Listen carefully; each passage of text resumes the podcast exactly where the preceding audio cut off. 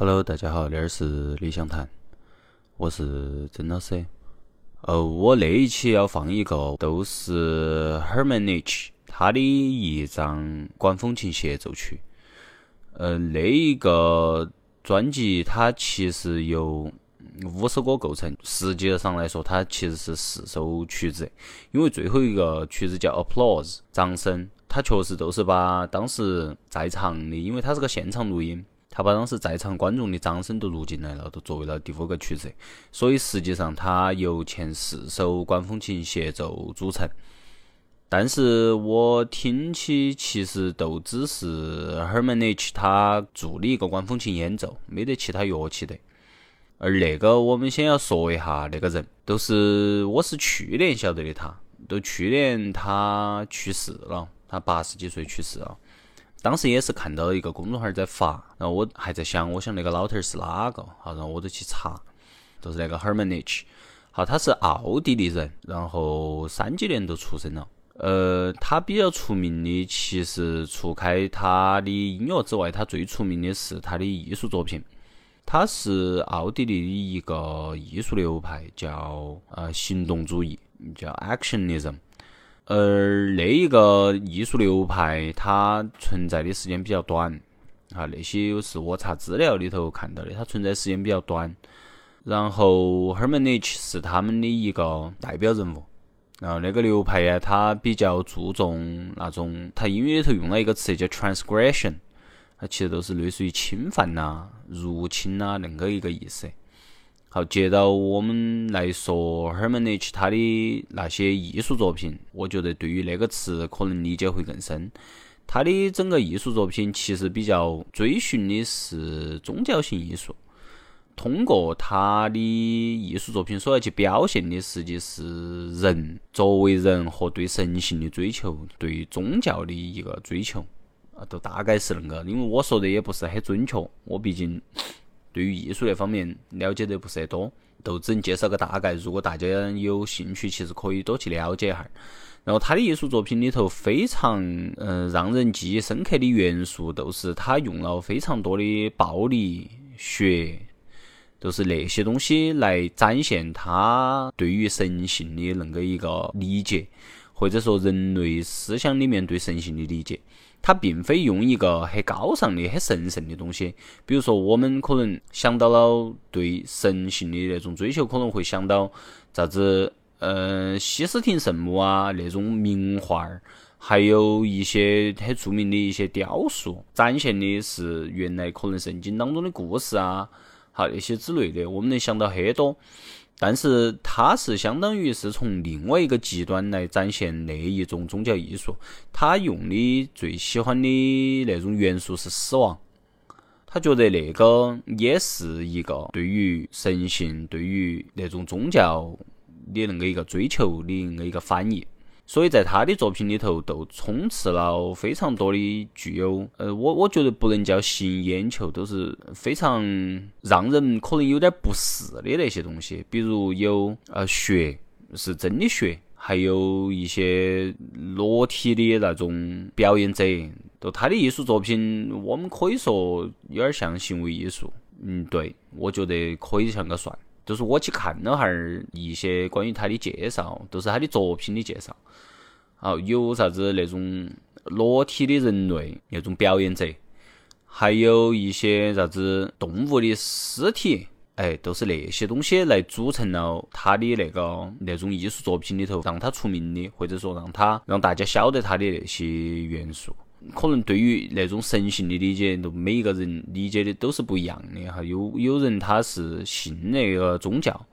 他有宗教信仰，所以他对神性的理解是他自己的。像那种无神论，他对神的理解又是另外一个理解。所以其实通过那些艺术作品，我们实际上是在用他人的眼光去看待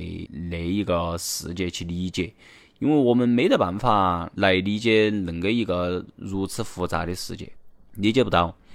就我们每一个人的角度都是有限的，所以为啥子说要去看艺术作品？为啥子说要去看？不管是文学也好，音乐也好，各类的画作也好，都是恁个一个道理。都是我们会通过他人那一个视角去了解到我们好像并不是很晓得的关于世界的其中的一面。呃，比如那个我今儿说那个 Hermanich，你就可以从他的视角来看到，他通过那些血啊、那些死亡啊、那些意象、那些直接的那种那种刺激。来表现那种大家对神性的追求，其实我至少看到的是，都死亡是人的终点呐，终点过后是啥子，都是我们可能很多对于那种宗教性去追求的那个一个终点，都是我们实际追求的是死后的世界。那死前他人生在世的那种血腥那种血腥的世界，其实对我们可以恁个说，那个世界它真的不如我们想象的恁个的和平。所以那种血腥的东西其实到处都有，只是他用了恁个一个集中性的形式来把它展现到了我们眼前，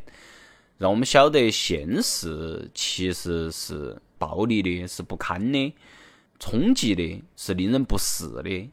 而那之后的世界，在那些所有的行为、所有的那一切的东西完了之后，可能才是我们追求的所谓的类似于伊甸园也好，类似于天堂也好。或者说，我们像佛教、道教所谓的修仙也好，所谓的成佛也好，大家都会说要离开那一个浑浊的世界，都是恁个来的那种现实。那是我从他的眼睛里面，通过他的那些东西来看到的。所以他的音乐作品，大家接下来会听到，都我只放一首，因为他那几个管风琴协奏很长，每一个曲子我只放其中的一个曲子，因为管风琴那个声音，它都真的很神圣，都是它听起都会让人觉得那是一个。会给你建立一个非常高大形象的那个一个声音，都他会把你带进一个声音的那种独立的世界里头，都是他用管风琴铸造了一堵音墙，持续的嗡鸣，一直嗡，都一直个，他会不停在里面变调，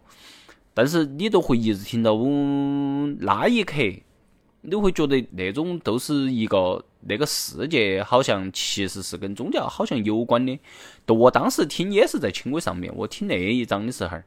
当时那个声音在我耳朵里头都一直那个嗡鸣，都是我我其实发了个朋友圈说，它很庄严肃穆，都是来自于那那一刻。都是一直都在嗡鸣，一直在嗡鸣，然后我发现我周围所有的声音都插不进来，因为它不停的制造了一个音墙，都把你整个的用管风琴把你包到了那个一个，我觉得叫竹筒里面也好，不太太那个了，都是柱子围成的一个大殿里面，那个柱子里是没得啥子缝隙的的，哦，有一点儿，然后你通过那个缝隙，你可以看到周遭的万物，比如我当时看到的是轻轨窗门外面下面开了些车。然后那一刻，我觉得外头的车啊，外头的人呐，都走得很慢，都是因为那个嗡鸣对我产生了那个一个影响。我当时我还在想，我想那个音乐，它真的都是在神性的体现，都体现出那些东西，它都是因为，都是如果有宗教信仰的人都会说，都是因为上帝来创造的，都是因为有一个神，有一个 Almighty，都他制造了那一切，所有东西都在那一刻，都我一下都有点理解了那种感觉。我相信，如果有宗教信仰的朋友听他那个，可能会更感触更深。而比如说，我们还会通过其他的艺术作品，也会通过那些艺术家的眼睛儿，或者一些文学家的眼睛儿，去了解到我们没得办法了解的生活里面。就像刚才说的，比如我一下想到的是 Jackson Pollock。都是他的画儿，都都是属于当代艺术嘛，都是大家都觉得哎，仁者见仁，智者见智的事情，他都是那种泼墨型的那个那个挥洒。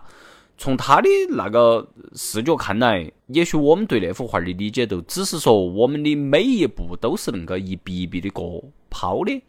不是能够让我们非常刻意的能够把每一笔都画得好，而是所有的那一幅画作都像我们每一天的生活或者。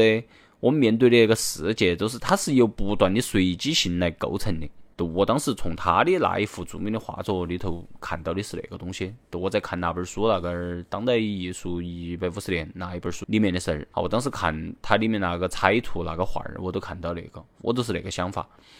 所以，与其说我们放的是一种实验音乐，倒不如说，我觉得它更倾向于宗教音乐，只不过它是用了一种嗡鸣的形式来表现出的那个一个东西。